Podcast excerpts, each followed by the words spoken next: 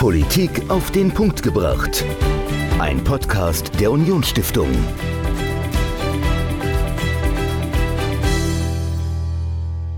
Hallo und herzlich willkommen zu einer neuen Folge Politik auf den Punkt gebracht. Ich bin Dominik, mir gegenüber sitzt Michael. Und Michael, was hast du denn für eine, wie soll ich sagen, was glaubst du denn, wie die Zukunft der Erde aussehen wird in 20, 30, 40, in 100 Jahren, was das Klima anbelangt?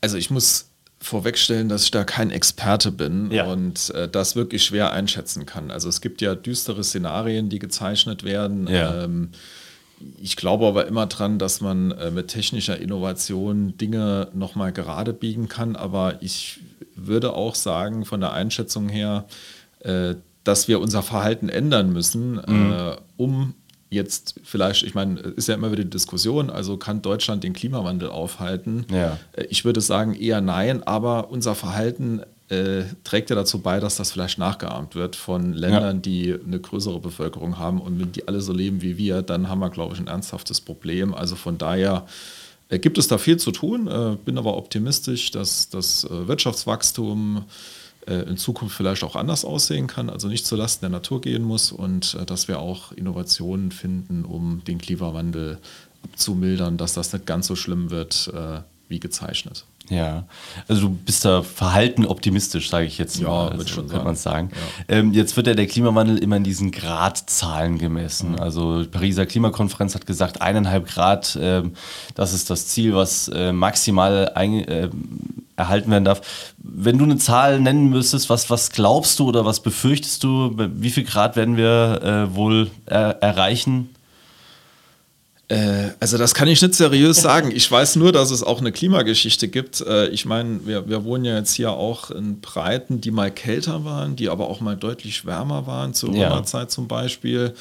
Äh, Ich würde auch so mit meinen laienhaften Geschichtskenntnissen sagen, dass Klima, also dass warme Zeiten auf der Erde immer gute Zeiten für die Lebewesen waren, also oder auch für die Menschen äh, und dass kältere Zeiten eher schlecht waren. Also das ist ganz schwer einzuschätzen, weil Ja. äh, man hat ja wirklich nur ein kurzes Leben. Also wir wohnen oder leben jetzt in einer Zeit, wo es relativ warm ist, wo es warme Sommer gibt, wo es natürlich auch extreme Wettersituationen gibt. Ähm, aber ich weiß halt nicht, wie es aussieht, wenn es äh, ganz warm wird und wenn es ganz kalt wird. Also das kann ich schwer einschätzen. Aber äh, dass die Menschen natürlich einen Effekt aufs Klima haben, das ist, glaube ich, unbestritten. Absolut. Und ich wollte mit meiner Frage eigentlich auch auf unseren heutigen Gast oder deinen Gast, mit dem du gesprochen hast, hinaus. Denn er hat ein Buch geschrieben, das nicht den Titel trägt eineinhalb Grad oder zwei Grad, sondern drei Grad mehr. Er hat sich damit beschäftigt, was passiert, ähm, oder er und Experten haben sich damit beschäftigt, was passiert denn wirklich, wenn es auf unserer Erde drei Grad mehr im Schnitt an Temperatur gibt und was heißt das? Und du hast mit ihm gesprochen. Erzähl uns doch ganz kurz, wer das ist und äh, worüber genau du mit ihm gesprochen hast. Ja, genau. Ich habe es ja schon kurz gesagt. Klaus äh, Wiegand, ähm, er ist äh, oder war äh, Manager der Metro, also des Handelskonzerns, äh, einer der erfolgreichsten Manager in Deutschland. Äh, und er hat eine Stiftung gegründet und das Buch geschrieben, drei Grad mehr oder herausgegeben mit seiner Stiftung. Und mit ihm habe ich darüber gesprochen, wie die Erde aussieht, wenn es drei Grad mehr werden. Äh, und das zeichnet er dann sehr düster. Das ganze Interview zum Thema Klimawandel und ja, wie die Erde aussieht, wenn es drei Grad wärmer wird im Schnitt. Hört ihr jetzt Michael mit Klaus Wiegand im Gespräch. Viel Spaß. Heute zu Gast bei uns im Podcast Klaus Wiegand. Herzlich willkommen, Herr Wiegand. Danke. Sehr gern. Und äh, Sie sind ja heute zu uns gekommen nach Saarbrücken zu einer Veranstaltung der ASCO Europastiftung, wo Sie Ihr Buch Drei Grad mehr vorstellen. Über das sprechen wir gleich noch und vielleicht können Sie sich zu Beginn einmal unseren Hörerinnen und Hörern kurz vorstellen. Ich beschäftige mich seit äh, 15 Jahren intensiv mit dem Klimawandel und für mich war sehr auffällig eine Entwicklung, äh, dass wir 92 in Rio der Auffassung waren, das große Problem der Welt ist die Weltbevölkerung, die Explosion. Klima ist eins von vielen Problemen. Wenige Jahre später sagten dann die Klimatologen, äh, nein, das Problem des 21. Jahrhunderts wird der Klimawandel werden. Und man hatte das Kyoto-Protokoll sehr schnell äh, auch verabschiedet und kam zu dem Übereinkommen, dass man in den nächsten 20 Jahren die CO2-Emissionen, die im Grunde das Problem des Klimawandels sind, deckeln muss. Das heißt, die dürfen nicht weiter steigen. Man wollte sie sogar leicht zurücknehmen um eine Milliarde innerhalb dieser 20 Milliarden, 20 Jahre. Äh, geschehen ist genau das Gegenteil. Jahr für Jahr wurden die Ziele verfehlt, zum Teil drastisch. Die CO2-Emissionen sind gestiegen, sodass wir heute äh, kommen auf 40 Milliarden Tonnen und sind gestartet 1992 bei 22 Milliarden. Das heißt, wir haben in dieser Zeit, trotz Kyoto-Protokoll, trotz vieler Weltkonferenzen, mehr CO2-Emissionen in diesen 30 Jahren äh, in die Welt gebracht als die gesamte Menschheit zuvor. Und für mich war die Frage, wie ist das eigentlich möglich, dass in Demokratien die Menschen nicht aufschreien und die Politiker zum Teufel jagen, äh, dass äh, so etwas passieren kann. Und im Grunde kam ich dann sehr schnell auf, auf, für mich auf die Lösung, dass ich gesagt habe, das kann nur damit zusammenhängen, dass die Menschen im Prinzip nicht wissen, was wirklich mit diesem Klimawandel auf sie zukommt. Und das hängt wieder damit zusammen, dass 20 Jahre die Medien und der Weltklimarat äh, dargestellt haben, Situationen, der Erderwärmung von 1,5 bis 2 Grad. Und das führt dann dazu, dass die Meeresspiegel bis zum Ende des Jahrhunderts um 25 Zentimeter bis zu 45 ansteigen können, dass Teile von Bangladesch überschwemmt werden, dass ein paar Inseln im Pazifik untergehen, die Gletscher abschmelzen. Aber nichts Bedrohliches für die gesamte Menschheit. Dieses Thema, was es bedeutet, drei Grad, auf die wir heute zulaufen, ist im Prinzip weder in den Medien noch vom Weltklimarat äh, intensivst äh, untersucht und dargestellt worden. Und wenn die Menschen das wüssten, was dann auf uns zukommt, bin ich ganz sicher, würden die Politiker sich beeilen müssen, erfolgreich Klimaschutzpolitik zu machen und nicht das, was wir bisher getan haben, im Grunde 30 Jahre äh, vertane Zeit. Ich habe im Grundsatz dann mir gesagt, äh, versuch mal das Konzept einer Aufklärung der Bevölkerung äh, zusammenzufassen und ich bin damit zur Politik gegangen, zur SPD, zu führendem Vertreter der SPD, der CDU, CSU. Und die haben mir gesagt, Wiegand, wenn wir damit in die Fraktion gehen, das kostet so viel Geld. Wir müssen äh, Rede und Antwort stehen, wie viel Wähler bringt uns das? Und damit war das Thema tot. Ich äh, habe daraufhin dann gesagt, dann muss ich versuchen, in der äh, Privatwirtschaft äh, Leute zu finden, die das ähnlich sehen und so eine Kampagne helfen auf die Beine zu stellen. Und dann war ich sehr weit äh, damit, dann kam Corona und alles brach zusammen. Und ich musste einfach eingestehen, das ist gescheitert, die Informationskampagne, die kommt nicht. Und da kam mir die Idee, Mann, du kannst ja auch diese Kampagne als Buch darstellen. Mhm. Und da kann man es viel detaillierter machen, hat natürlich den Nachteil, dass der Transmissionsriemen drastisch kleiner ist als Buch, als wenn man so eine äh, öffentliche Kampagne gefahren wäre. Ich habe darüber dann mit Rahmsdorf, Schellenhuber gesprochen und die sagten, Wiegand, so ein Buch gibt es noch nicht, wo man im Prinzip mal versucht darzustellen, wie sieht eine Welt aus, die drei Grad heißer ist als heute. Mhm. Und das ist etwas, was äh, den meisten Menschen gar nicht bewusst ist. Der Anstieg äh, der Erderwärmung verläuft nicht linear, sondern exponentiell. Ja. Und das heißt, dass eine Welt mit 1,5 Grad eine völlig andere ist als die von 3 Grad. Da können wir gleich noch drüber sprechen. Äh, Sie haben ja äh, auch eine interessante Biografie. Sie waren ja mal äh, Sprecher des Vorstandes der Metro AG, also eines damaligen Konzerns, der auch im DAX vertreten war, also eines der größten Unternehmen in Deutschland. Wie kommt man dann als ehemaliger DAX-Manager dazu, sich für den Klimaschutz oder den, ähm, genau, für, für den Klimaschutz einzusetzen? Also vielleicht können Sie es da nochmal Ihren Beweggrund so ein bisschen schildern. Ja, ich war immer ein bisschen äh, gesellschaftspolitisch engagiert, war immer interessiert, äh, neben dem Beruf, den ich hatte, was läuft in der Gesellschaft ab. Und äh, da war für mich auch erkennbar, dass im Prinzip sehr viele Bereiche in unserer Gesellschaft aus dem Ruder laufen und mir kam dann die Idee, ich hatte so viel Geld verdient, dass ich wusste, damit kann ich wunderbar leben, auch meine Familie und meine Nachkommen. Ich muss jetzt nicht nochmal viel Geld verdienen, hör auf. Und ich habe auf dem Höhepunkt meiner Karriere aufgehört, hätte noch fünf Jahre weitermachen können, habe eine Stiftung gegründet, damit auch meine Familie sieht, dass es kein Augenblicksmoment, dass ich da etwas suche, um mal etwas zu überbrücken, sondern dass das ein ernstes Anliegen ist und habe mich für, grundsätzlich für die Nachhaltigkeit äh, wirklich engagiert.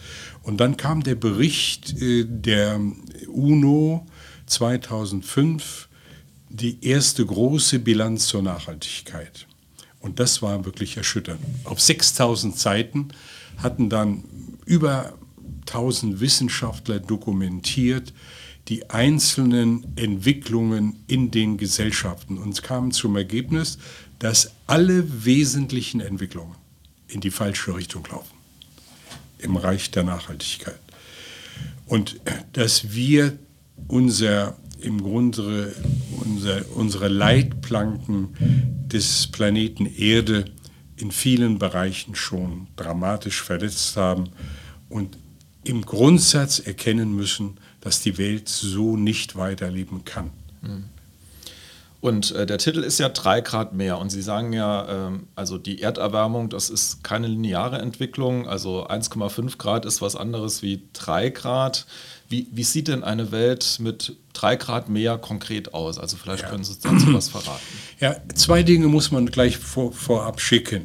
Eine Welt, die 3 Grad mehr hat, das führt zu einer Radikalisierung des Wettergeschehens wie wir uns das heute gar nicht vorstellen können.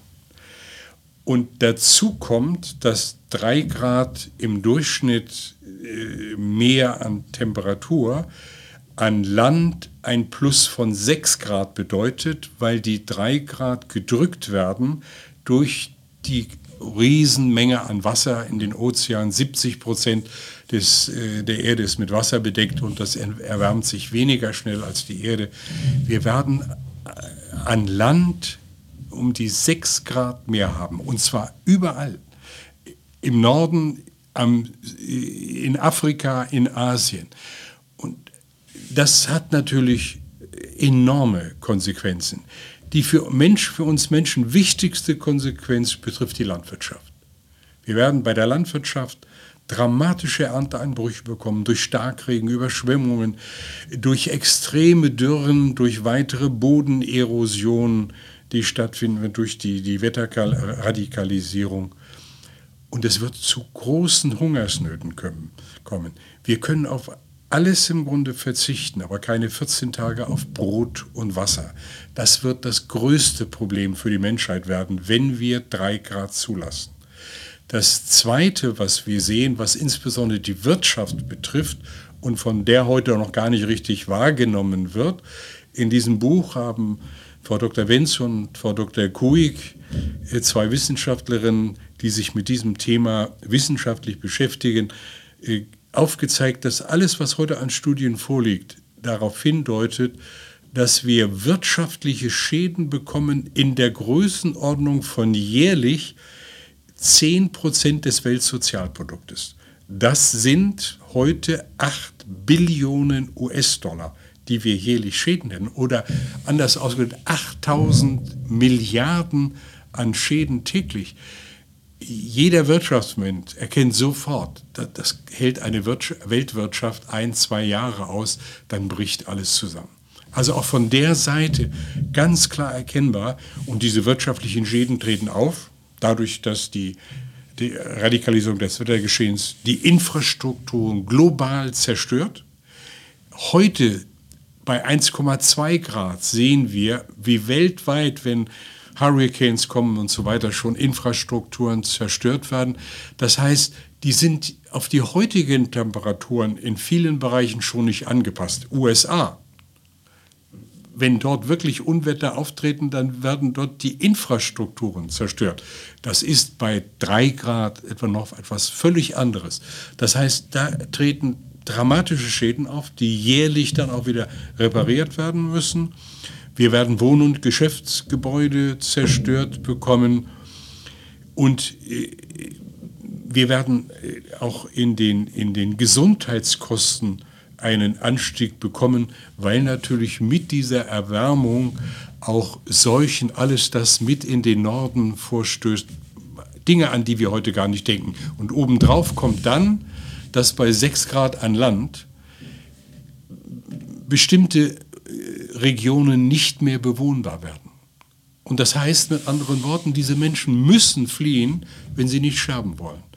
Und so werden sich allein aus Afrika einmal 200 Millionen Menschen auf den Weg machen, eine neue Heimat zu finden, weil sie dort sterben, wo sie sind. Und Afrika liegt vor den Toren Europas. Was machen wir damit? Das ist für Europa ein kaum zu bewältigendes Problem. Das heißt, dieser Blick in, die, in, in diese Heißzeit zeigt, was immer es an Argumenten gibt, keins kann so groß sein, dass es äh, das wegnimmt, wir müssen dieses 3-Grad-Szenario unter allen Umständen vermeiden. Und wir können es heute. Aber das erfordert ganz bestimmte Maßnahmen, die wir heute nicht vornehmen. Ja, dann lassen Sie uns mal vielleicht über die Maßnahmen sprechen. Also das bedeutet ja auf jeden Fall auch Einschnitt äh, oder Einschnitte für, für die Menschen. Also man muss auf Dinge verzichten. Äh, man kann Gewohntes nicht mehr so durchführen wie bisher. Also ich sage jetzt mal Flugreisen. Ähm, ja, oder äh, was sind denn so die, die Dinge, die ja. wir tun müssen? Also müssen wir auf den Sommerurlaub in Mallorca verzichten oder, oder gibt es da äh, einfache Im Klimawandel ist es schon viel zu weit, als dass durch solche Verhaltensänderungen wir das Klima noch wesentlich beeinflussen können. Wir brauchen dramatische Schritte im okay. Klimabereich. So, das Erste und Wichtigste ist, und das finde ich auch gut an dem neuen Greta-Buch, das gerade herausgekommen ist von Greta Thunberg. Die sagt, wir müssen jetzt den Menschen die Wahrheit sagen über den Klimawandel. Die Menschen wissen es nicht, was auf uns zukommt. Genau das, was ich vor einem Jahr dann mit den äh, Wissenschaftlern und Wissenschaftlern diskutiert habe, lasst uns wirklich das so in dieser Form aufzeigen. Das ist der erste Punkt. Der zweite Punkt ist, äh, Niklas Stern, ein Engländer, der die Regierung äh, schon vor 15 Jahren in Klimafragen beraten hat, ein, ein Volkswirt, kein Klimatologe, der aufgezeigt hat, mit äh, McKinsey zur gleichen Zeit, aber unabhängig voneinander, wir müssen damals ein Prozent des Weltsozialproduktes in den Klimawandel stecken. Stern ist vor, im, im Sommer letzten Jahres äh, aufgetreten hier in Deutschland, hat gesagt, inzwischen ist es so weit, wir müssen 2% des Weltsozialproduktes in den Klimaschutz stecken. Das sind 1,6 Billionen oder 1600 Milliarden. Das ist die Größenordnung, die wir heute gesammelt Militärhaushalte haben auf der Welt. Das ist also eine Größenordnung, die wir kennen die geben wir für, für Militär aus, aber wir sind nicht bereit, sie für den Klimaschutz auszugeben. Wir geben nicht die Hälfte dafür aus. Ja. Und wir müssen diese 1600 Milliarden bereit sein, äh, zu investieren. Und dann ein, ein dritter wesentlicher Punkt. Es hilft uns auch nichts, wenn wir im Klimaschutz so drastisch vorgehen, dass wir unsere Volkswirtschaften kaputt machen, zerstören und die Ökologie retten. Das ist etwas, das ist keine Alternative. Wir brauchen einen Weg, wie wir die Wirtschaft äh, sicher in die Zukunft führen können und trotzdem diesen Klimawandel in den Griff bekommen.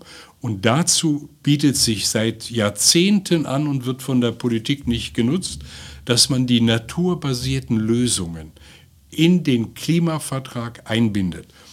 Nicht als Ersatz, nicht als äh, äh Ablasshandel, dass man sagt, dann kann ich mich gut zurücklehnen, dann nehmen wir die naturbasierten Lösungen, sondern die kommen on top drauf.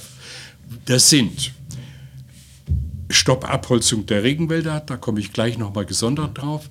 Das ist die Aufforstung von 350 Milliarden Bäumen in den Tropen und Subtropen, insbesondere dort, weil die CO2-Emissionen dort dreimal so stark absorbiert werden wie hier in Deutschland. In Deutschland die Eiche, die schafft 10 Kilo im Jahr, ein Tropenbaum 30 Kilogramm. Das heißt, daher der Schwerpunkt da. Dann ein weiterer Gesichtspunkt, äh, wir müssen die trockengelegten Weltmoore wieder vernässen. Das würde 2 Milliarden Tonnen CO2 einsparen, wenn wir das machten. Äh, weil die trockengelegten Moore ständig CO2 emittieren. Dann ist das die Humus, Humusanreicherung in unseren Agrarböden. Das ist eine Initiative, die kommt aus Frankreich. Der französische Präsident hatte auf der Pariser Konferenz 2015 sich dafür stark gemacht. Das ist auch ein Weg, wie wir zusätzlich äh, CO2 absorbieren können kommt nur schleppend voran, weil sie einfach nicht im Fokus steht. Und wir haben noch eine weitere, die Herr Schellenhuber, äh, im Grunde der große Klimapapst ins Spiel gebracht hat, der sagt, wir müssen Zement und Stahl drastisch reduzieren im Bau und müssen wieder versuchen, mehr Holz, Holz zu verwerten. Weil wenn wir Holz, das ja im Grunde gefrorenes äh, der Kohlenstoff ist, zum Bauen nehmen, dann ist das für 100 Jahre verschwunden. Wenn wir es verbrennen, geht es sofort wieder in die Atmosphäre. Also Sie holzen dann ja auch Wälder ab. Also? Wenn Sie das Holz verwenden, holzt man ja auch äh, Wälder ab, oder? Ja, natürlich, aber wir würden ja auch dafür auch Plantagenholz nehmen, was wir anlegen können. Wir haben, äh, wir können etwa äh, eine, ja, wir könnten etwa eine Billion Bäume auf der, auf der Erde insgesamt pflanzen. So viel Platz hätten wir, ohne mit äh, der Nahrung in Konkurrenz zu kommen. Das ist ja das Problem. Äh, Teller gegen, gegen Klima, das, das dürfen wir so nicht machen. Aber das ist nachweislich so.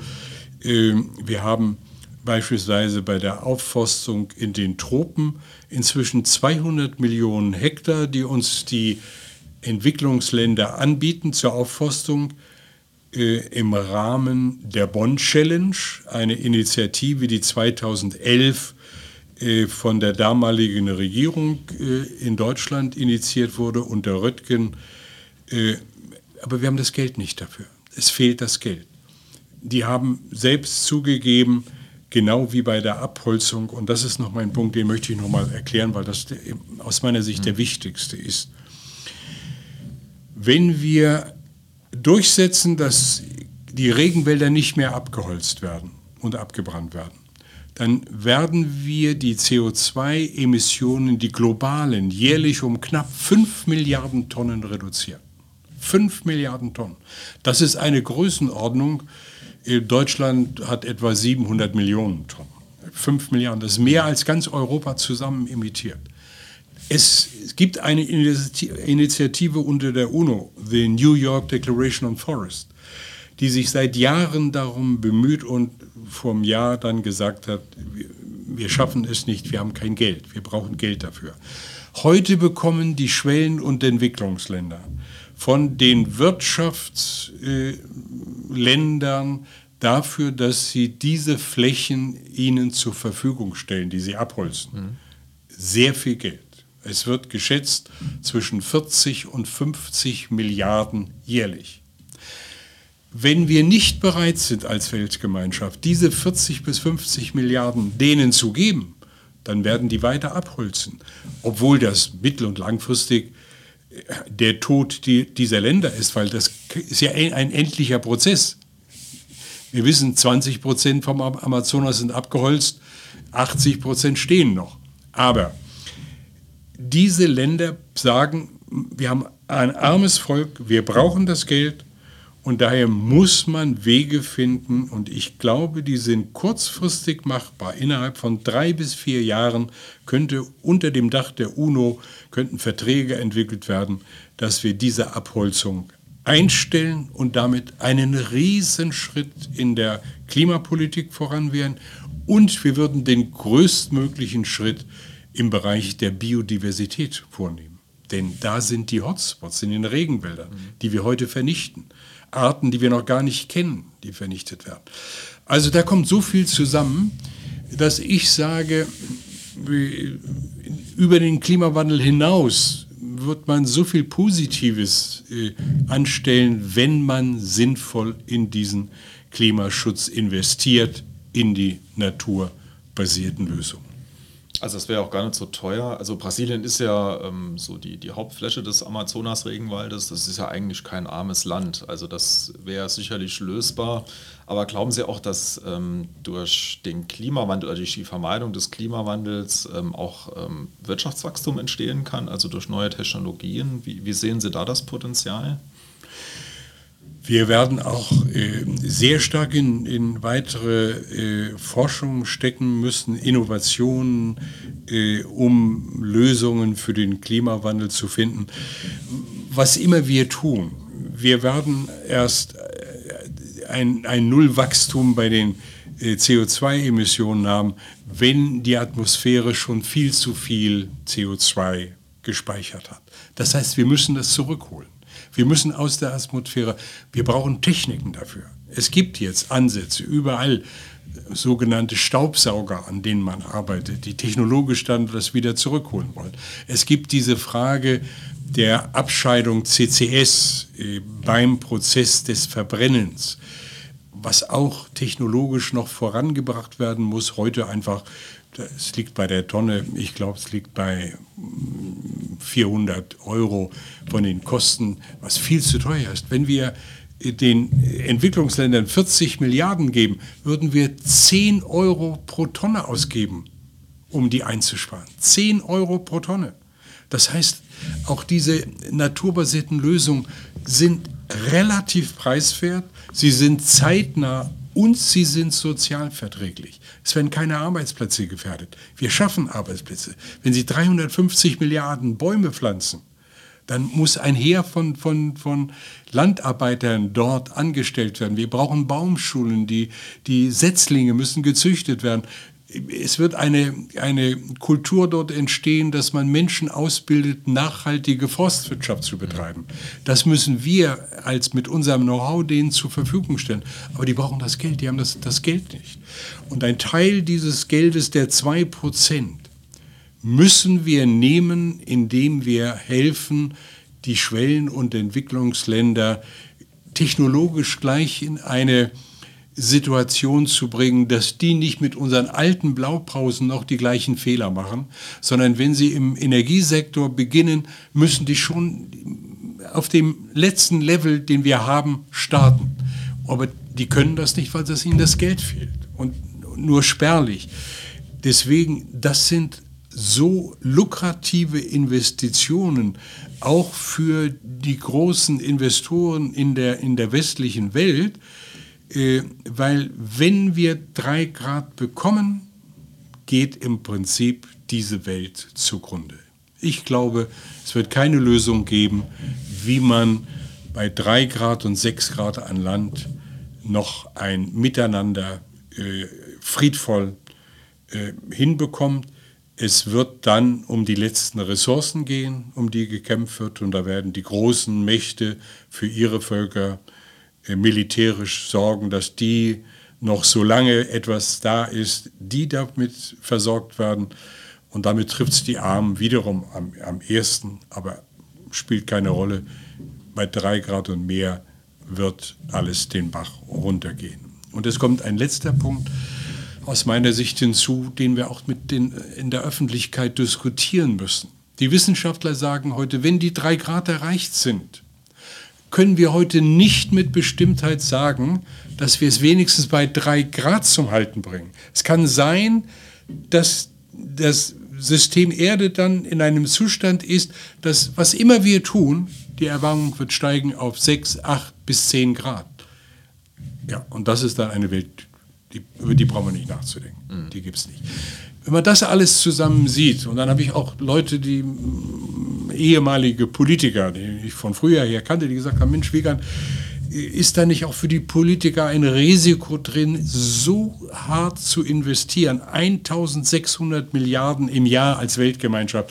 Was ist, wenn der Klimawandel nicht so drastisch ausfällt?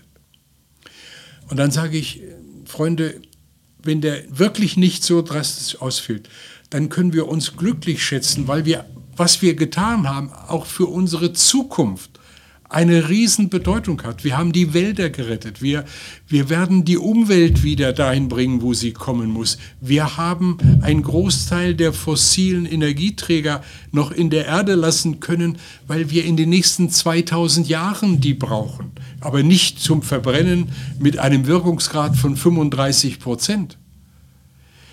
Insofern, das ist für mich überhaupt kein Argument. Selbst wenn es so wäre, es wäre toll, aber so, und dann kommt ein anderes äh, mit der Wahrscheinlichkeit, wie hoch ist denn die Wahrscheinlichkeit? Und da sage ich dann, würden Sie in ein Flugzeug steigen, das mit einprozentiger Wahrscheinlichkeit abstürzt? Kein Mensch würde da einsteigen. nicht. Kein Mensch. Wir rasen auf drei Grad Erwärmung mit mehr als 50 Prozent zu. Also was gibt es da noch zu überlegen? Wir, wir, wir müssen wir müssen investieren. Wir müssen nur aufpassen, dass wir nicht äh, äh, in Panik geraten und uns die Wirtschaft zerschlagen und damit im Grunde irgendwann in der Anarchie enden würden. Weil ohne, ja. ohne dass wir eine Basis haben, wie die Menschen sich ernähren, leben können, geht es nicht. Nur es ist beides machbar. Nur es ist ein Zeitfenster, das wir noch haben, vielleicht von zehn Jahren. Wenn wir das nicht nutzen, dann wird es mir wirklich bange um vier Milliarden Menschen, die heute leben, die jünger als 20 Jahre sind, darunter ein Teil unserer Kinder, aber wohl alle unsere Enkelkinder die das miterleben. Ja, also wirklich sehr schwieriges Thema. Ähm, ich glaube auch, ähm, ein Problem ist es, man muss die Menschen mitholen. Also das passiert zurzeit nicht. Also ich glaube, diese Klimadiskussion in Deutschland ist zurzeit überlagert mit äh, irgendwelche Chaoten kleben sich auf die Autobahn, die Leute sind genervt, äh, der Rettungsdienst kommt nicht mehr durch.